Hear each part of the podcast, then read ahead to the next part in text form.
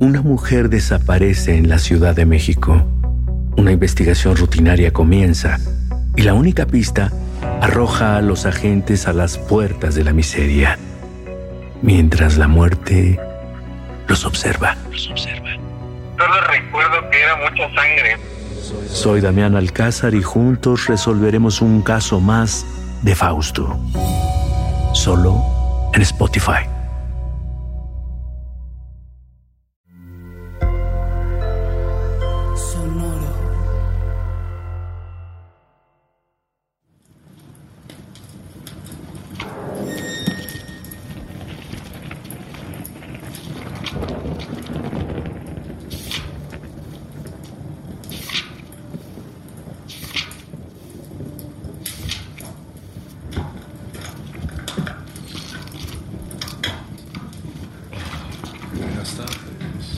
Veo que ya le han traído su atole de galleta.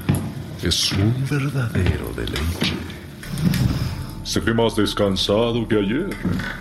Me da gusto que haya podido dormir. Ah, estos sillones son tan cómodos, ideales para una tarde fría como esta. Fueron diseñados junto a esta mesita especialmente para la biblioteca de la Casa Grande allá por el año 1800. El labrado de la madera es exquisito, ¿no lo creen?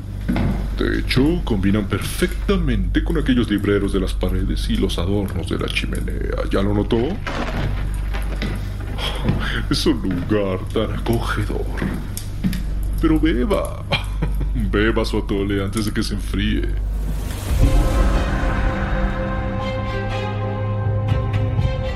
Sombras de la Casa Grande.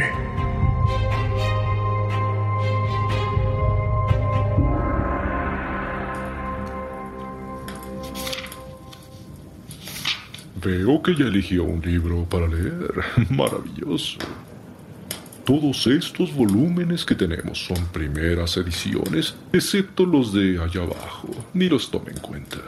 Es una colección del libro vaquero que fascinaba a uno de los jóvenes de la casa.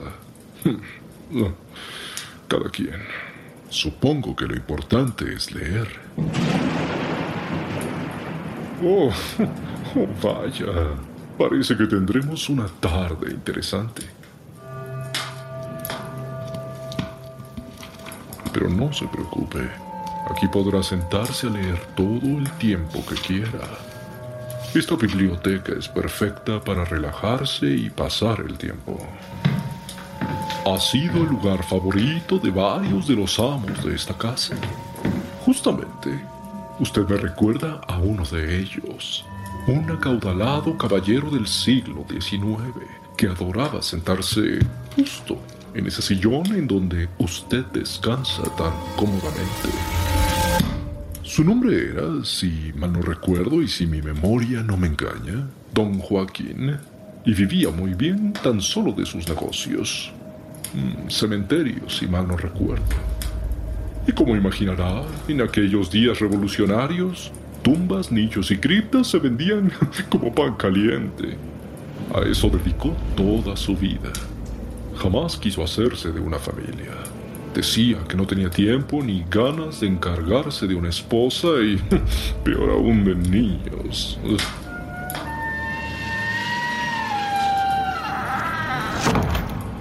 Oh, no es nada. No hay nadie en la habitación contigua. Seguramente la puerta se abrió con el viento. Acomódese y permítame colocar otro leño al fuego. Ahí está. Seguramente, claro. ¿En qué estaba? Ah, sí. Don Joaquín siempre exigía la mejor atención de la servidumbre, pero tenía un terrible carácter y muy malos modos. Acusaba a todos de querer aprovecharse de su fortuna y no confiaba ni en su propia sombra, por lo que poco a poco la gente, incluso su familia, se fue alejando de él. Finalmente llegó un día en el que ya solo recibía a tres visitantes cada viernes. Un sacerdote, el médico y el sepulturero. El sacerdote escuchaba su confesión y trataba de salvar su alma. Como si eso se pudiera. El médico le contaba sobre los moribundos del pueblo, que ya vimos que caían como moscas. Y el sepulturero, que era su socio, aprovechaba toda esta información para ofrecer sus servicios a las familias. ya sabe, así se hacen los negocios. Don Joaquín odiaba salir de la casa y pasaba sus tardes aquí en la biblioteca, leyendo todos los libros una y otra vez, aburrido y hastiado del mundo, pero un día tormentoso como hoy, y sí, como solemos tener en estos parajes. Uno de los pocos amigos que le quedaban llegó a verlo y le trajo como regalo un libro nuevo, bastante voluminoso, por cierto. Aquel caballero le aseguró a don Joaquín que ese libro era tan bueno que lo atraparía y no podría dejar de leerlo, ya que no era un relato de ficción, sino un libro de vida. El hombre se retiró por donde vino y don Joaquín se sentó a leer. Instantáneamente el libro lo cautivó. Algunos pasajes le recordaban sensaciones de su niñez, risas, juegos, recuerdos de otros tiempos que en su madurez había mantenido olvidados. Hora tras hora, don Joaquín parecía devorar las páginas y ni cuenta se dio cuando le trajeron la cena. Así siguió durante toda la noche. No quería dejar de leer. El libro estaba lleno de aventuras, vivencias profundas, incluso romance, un tema del que no conocía nada obviamente. Y de este modo, sin pensarlo, se relajó y comenzó a reír. Algunas veces la servidumbre incrédula escuchaba sus carcajadas detrás de las paredes.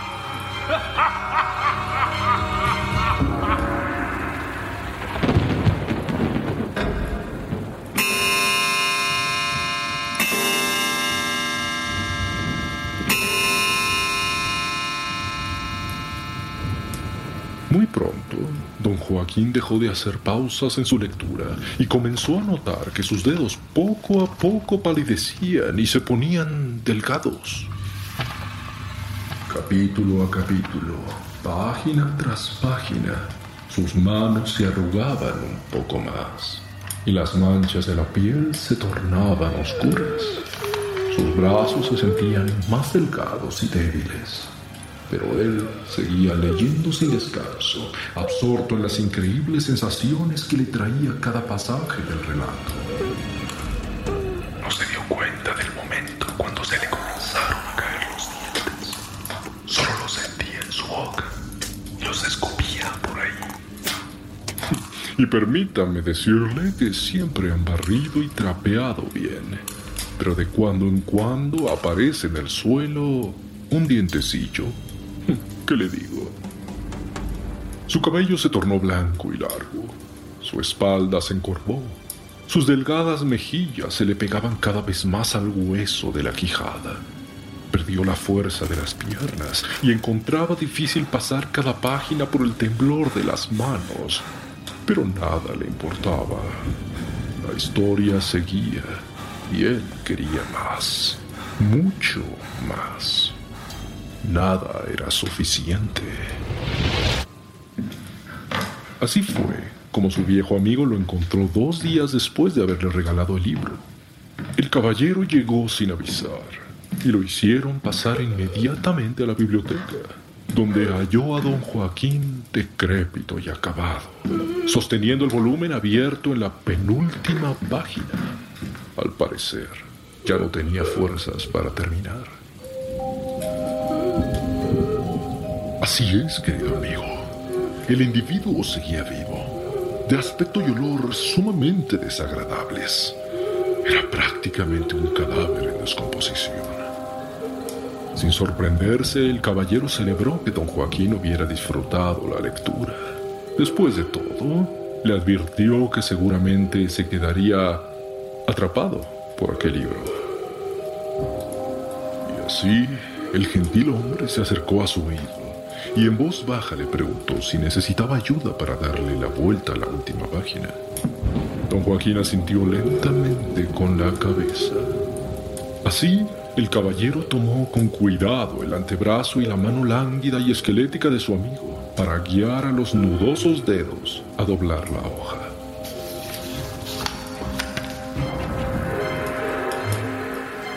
Los ojos blanquecidos de don Joaquín se volcaron hambrientos sobre los últimos renglones del relato, que a tres cuartos de página concluían con la palabra fin. El caballero se dio media vuelta, marchándose sin mirar atrás. Varias horas después, los sirvientes entraron para encontrar únicamente el libro cerrado y un montoncillo de huesos y polvo sobre el sillón. sí, justo ese sillón donde ahora se sienta usted. Siguieron las visitas del médico y del sacerdote, aunque nada pudieron hacer. El sepulturero, digamos que él tuvo que regresar aún sin haber salido de la casa grande.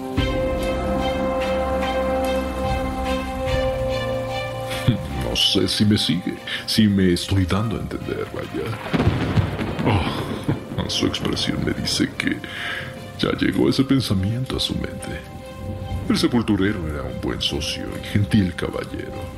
Así son los negocios. Ah, Notó cierta palidez en su rostro. ¿Se encuentra bien? Fascinante el libro aquel, ¿no le parece? En fin, usted ya eligió un volumen para leer hoy. Ya no lo entretengo. ¿Está seguro de que esa es la lectura que quiere comenzar? Por favor, diviértase y déjese atrapar por el libro.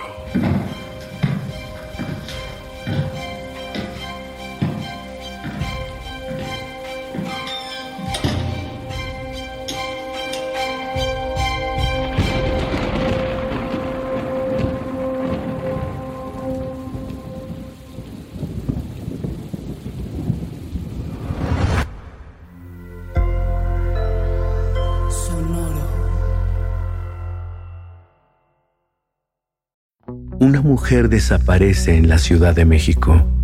Una investigación rutinaria comienza y la única pista arroja a los agentes a las puertas de la miseria, mientras la muerte los observa. Los observa.